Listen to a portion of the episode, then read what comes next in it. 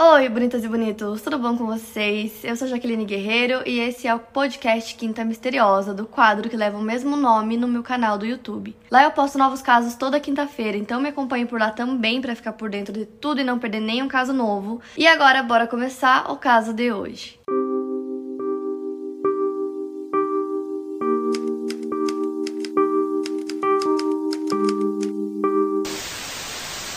William Nombi era um menino de 13 anos de idade e o seu apelido era Ben. Eu não encontrei muitas coisas sobre a vida dele, então indo direto para o caso, no dia 8 de janeiro de 2007, era uma segunda-feira, o Ben foi sequestrado em Buford Mountain, uma zona rural, após ter descido do ônibus escolar a caminho de sua casa. Então, basicamente, ele desceu do ônibus enquanto ele estava caminhando para ir para casa, ele foi sequestrado e no mesmo dia é, os pais dele avisaram a polícia sobre o seu desaparecimento. Então, rapidamente, várias pessoas que moravam ali na área ficaram sabendo que ele tinha desaparecido, e aí no dia seguinte, um menino chamado Mitchell Hutz ele lembrou que ele viu bem no momento que o ônibus escolar parou para as crianças descerem, ele tinha visto uma picape branca que estava bem surrada, e ele inclusive viu o carro bem perto do local onde o Ben foi visto pela última vez. O Mitchell ele era um entusiasta de carros, então ele sabia tudo sobre carros e por acaso ele estava ali perto e acabou vendo essa picape branca.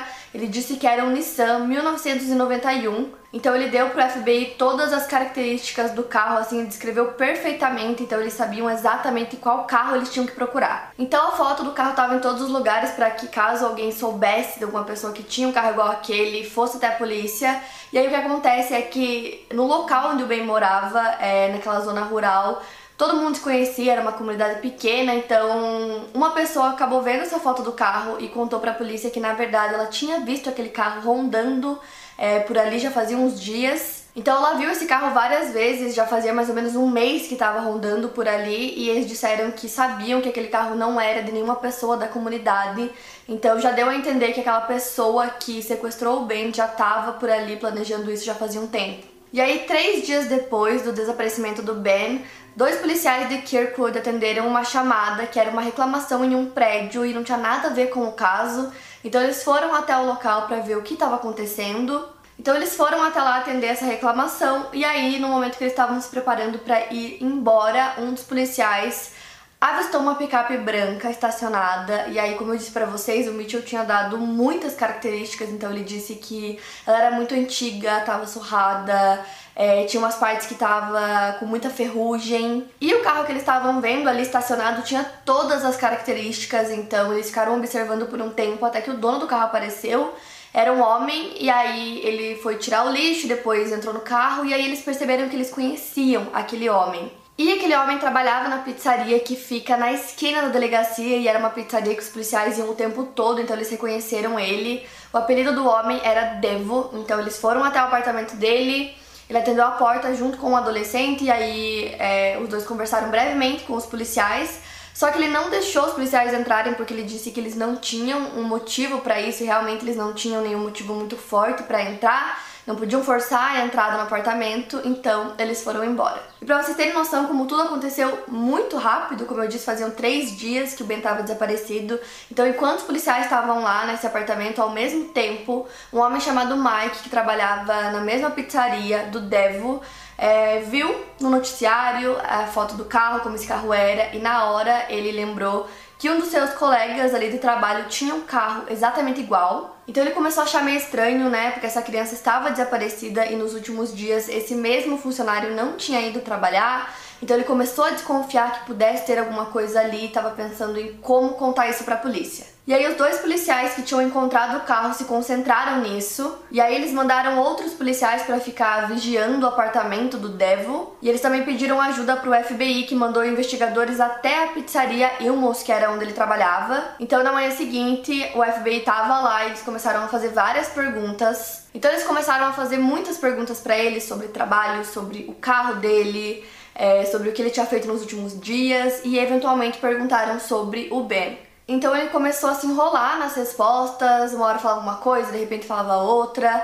E aí bem no fim ele confessou e disse que realmente ele tinha sequestrado o Ben. E aí do nada ele começou a falar sobre outro garoto que se chamava Sean, e aí ele começou a dizer que ele era um homem muito mau. E aí o FBI não tava entendendo nada do que ele tava falando, quem era esse outro garoto. Então o sequestrador era um homem chamado Michael J. Devlin, que tinha o apelido de Devo. Ele tinha 41 anos e era gerente de uma pizzaria em Kirkwood. Ele morava em um apartamento pequeno que tinha só um quarto. E agora que eles tinham a confissão, o FBI foi até o apartamento dele na esperança de encontrar o Ben vivo. Ao todo faziam quatro dias que ele tinha sido sequestrado. Então eles foram até o apartamento e quando eles entraram, um dos agentes especiais contou que na hora o Ben ergueu os olhos e perguntou: "Vocês vão me levar para casa?". E foi nessa hora que eu fiquei mais surpresa com esse caso, porque nesse momento que eles entraram no apartamento para ver se o Ben tava lá, eles viram que ele não estava sozinho, ele estava sentado num sofá junto com outro menino, um adolescente de 15 anos e os dois estavam jogando videogame, então na hora que os policiais chegaram, eles não faziam ideia de quem era aquele menino. Então os policiais levam os dois e aí o Gary Tolk, que era o xerife do condado de Franklin, fez o anúncio do lado de fora do seu escritório em Union quando a chuva fria caía. Ele disse: "Temos boas notícias para vocês e provavelmente notícias inacreditáveis. Localizamos Ben essa tarde na cidade de Kirkwood e também localizamos Sean Hornbeck, que estava na mesma residência. O Sean já estava desaparecido há vários anos. Quando ele tinha 11 anos, ele era um garoto comum, adorava videogames, adorava brincar com os amigos dele. Ele morava com a mãe Pam e o padrasto Craig Akers. Inclusive, ele gostava muito do padrasto, que o tratava como filho. No dia 6 de outubro de 2002, o Sean saiu para andar de bicicleta sozinho e disse para a mãe dele que ele iria na casa do seu amigo Patrick Reeves. E o caminho da casa dele até a casa do amigo era bem curto, então ele disse para a mãe dele que até as 5 horas da tarde no máximo ele voltava.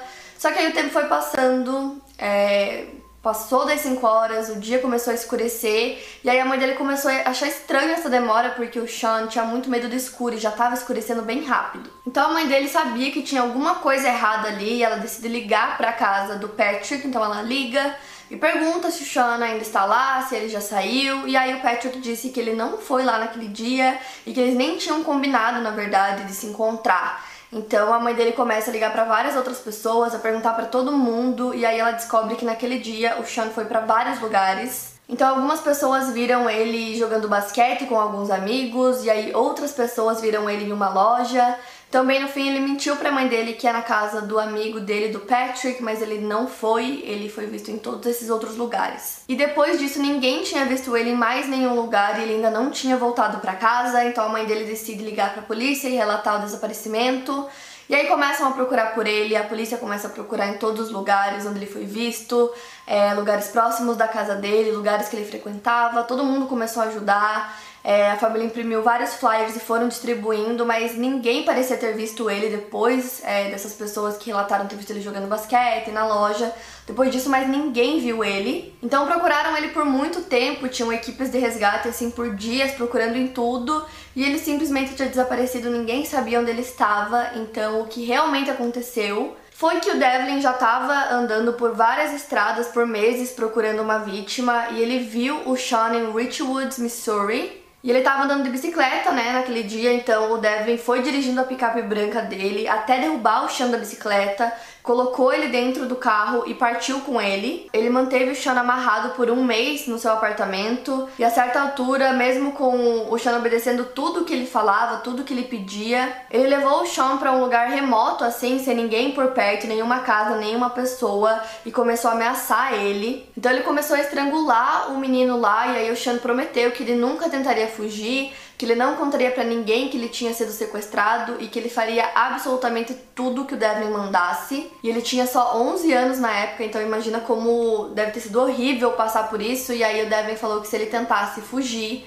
é, contasse para alguém ou fizesse qualquer coisa, né, desobedecesse ele de qualquer maneira, ele machucaria toda a sua família. Então no início ele mantinha o Sean preso o dia inteiro dentro do apartamento. E aí, com o tempo, ele foi ganhando a confiança do sequestrador, porque ele realmente obedecia tudo que ele mandava, ele não tentou fugir, não gritava, não pedia ajuda. E ele tava com muito medo, né? Porque ele foi ameaçado, assim, aconteceu tudo isso, então ele tinha medo que realmente ele machucasse ele, machucasse a família dele, então ele obedecia tudo foi ganhando confiança até que o Devlin começou a fazer algumas coisas para ele, tipo, levava comidas que ele gostava, fast food, comprava jogos de videogame para ele. E aí o tempo foi passando e ele começou a deixar o Sean cada vez menos tempo preso. E aí eles basicamente viviam como pai e filho, como amigos de família, e o Sean obedecia tudo porque ele vivia sob ameaça e ele tinha medo que alguma coisa acontecesse com a família dele caso ele tentasse fugir. Então ele obedecia tudo. O Sean não disse nada para ninguém e ninguém lá em Kirkwood percebeu que ele era o garoto desaparecido de Richwood, que fica a 80 km de distância de Kirkwood. Dentro do apartamento, o Sean viveu um inferno de abuso, que ele suportava para sobreviver e também para manter a sua família a salvo. O Devlin acabou deixando o chão fazer alguns amigos que moravam ali perto e moravam em outros apartamentos. Ele às vezes saía com ele, estava até ensinando ele a dirigir. Ele não deixava ele ir à escola, então sempre que perguntavam para ele por que ele não ia para a escola, ele dizia que ele era educado em casa. Inclusive, ele até deixava o Chan sair às vezes sozinho e todo mundo acreditava que eles eram pai e filho, então ninguém viu nada errado. Enquanto isso, meses depois do seu desaparecimento, seus pais criaram a Fundação Sean Hornbeck para ajudar na busca por crianças desaparecidas. E aí uma vidente até chegou a dizer que sabia o que tinha acontecido com ele. Ela disse que ele tinha sido atropelado por uma moto e que ele estava morto.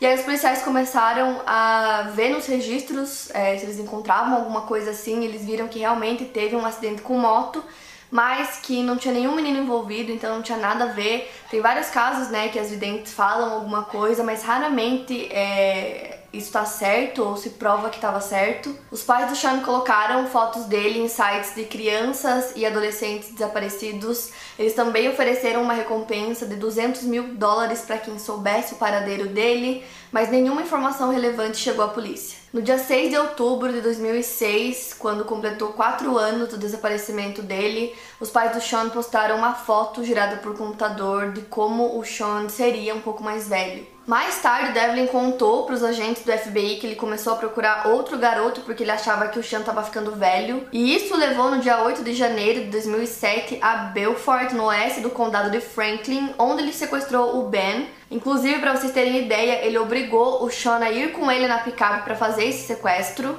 O Sean também contou para os investigadores que o Devlin fez ele manter o Ben escondido naqueles quatro dias, que foi o tempo que durou o sequestro do Ben. Caso alguém chegasse ou caso a polícia fosse novamente para o apartamento, ele tinha que deixar o Ben escondido. Quando o caso foi para mídia de que o Sean também era um menino desaparecido, várias pessoas que moravam ali em outros apartamentos e que chegaram a conhecer o Sean começaram a falar sobre isso. Alguns vizinhos disseram que ele vivia uma vida independente, que ele era deixado sozinho várias vezes, que ele saía sozinho, ele andava de skate, tinha amigos por ali.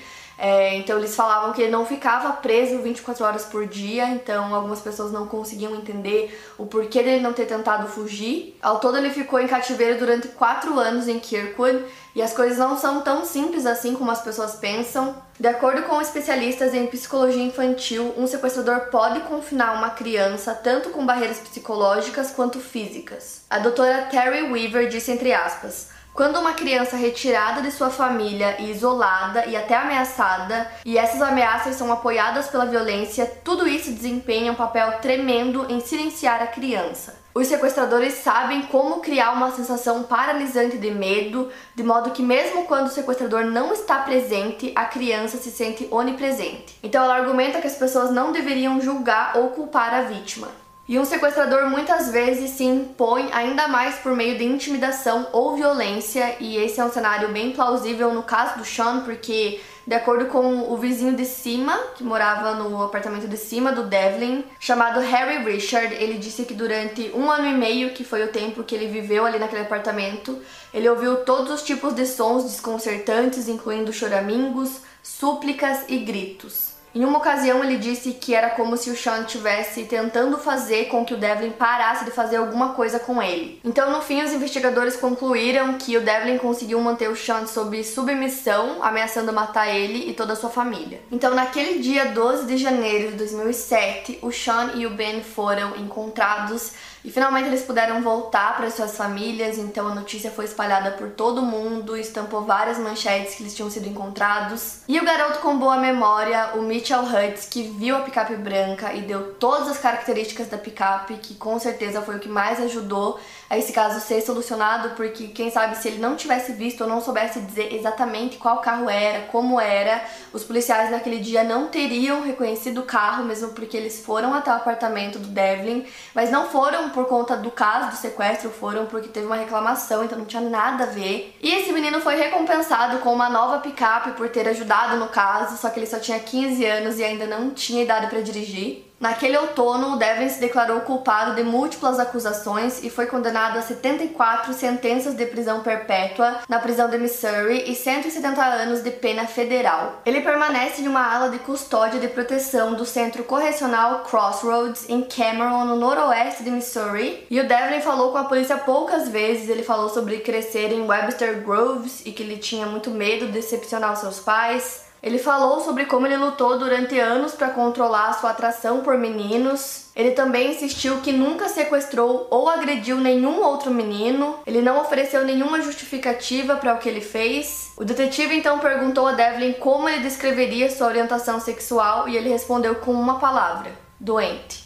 No dia 9 de abril de 2011, o Devlin foi esfaqueado por outro detento que queria se vingar dele pelo que ele fez com os meninos. Ele ficou ferido, mas sobreviveu. E aí, depois que toda a história foi revelada, várias pessoas começaram a aparecer e até conversaram com a polícia para falar sobre o Devlin. Uma dessas pessoas foi o Bill Romer, que ele era o proprietário do apartamento que o Devlin alugava, e ele contou que o Devlin disse que o Sean era seu filho e ele foi listado como uma segunda pessoa que morava ali. Ele disse que depois ele ficou pensando no que ele poderia ter feito de diferente, que talvez se ele tivesse analisado o histórico do Devlin, ele descobrisse alguma coisa, que ele pudesse, sabe, ter ajudado realmente o Sean. Já o dono da pizzaria, o Mike, disse que ele raramente falava sobre a sua vida pessoal. É, e quando ele falava, ele falava sobre a mãe ou o irmão, só nunca mencionou ter nenhum filho, então ele nem imaginava que ele morava com um adolescente, né, que na altura que ele foi encontrado, o Sean tinha 15 anos.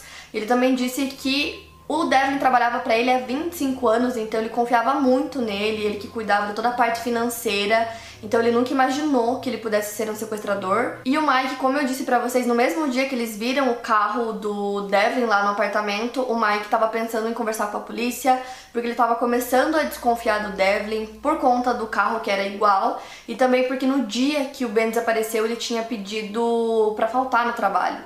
Então, depois ele contou também que ele acabou conversando com um amigo dele policial e comentando é, que um dos funcionários dele poderia ser essa pessoa, mas ele não tinha certeza. E nisso, os policiais já tinham encontrado é, o carro e já estavam se preparando para ir na casa do Devin no dia seguinte. Tem uma entrevista que o Sean deu pouco tempo depois de ser encontrado, e na entrevista tá ele, a mãe e o padrasto. É, eu vou deixar essa entrevista para vocês aqui na descrição, foi no programa da Oprah, e dá pra ver claramente nessa entrevista que o Sean não estava preparado ainda para falar sobre tudo que aconteceu com ele, na verdade até hoje ele falou pouquíssimo sobre, né? E é, é, super entendível quando uma vítima não quer falar sobre o que aconteceu, né, entre ela e o sequestrador, porque muitas vezes são coisas horríveis que eles não querem ficar lembrando. Hoje o Sean tem 28 anos, ele é casado, tem uma filha e vive bem e feliz. Quanto ao Ben, que foi o outro menino que ficou sequestrado por quatro dias, se sabe muito pouco sobre ele, mas ao que tudo indica também vive bem e feliz. Para mais casos, siga meu podcast aqui no Spotify, lembrando que os casos novos saem primeiro lá no meu canal do YouTube toda quinta-feira. Obrigada por ouvir, até o próximo caso.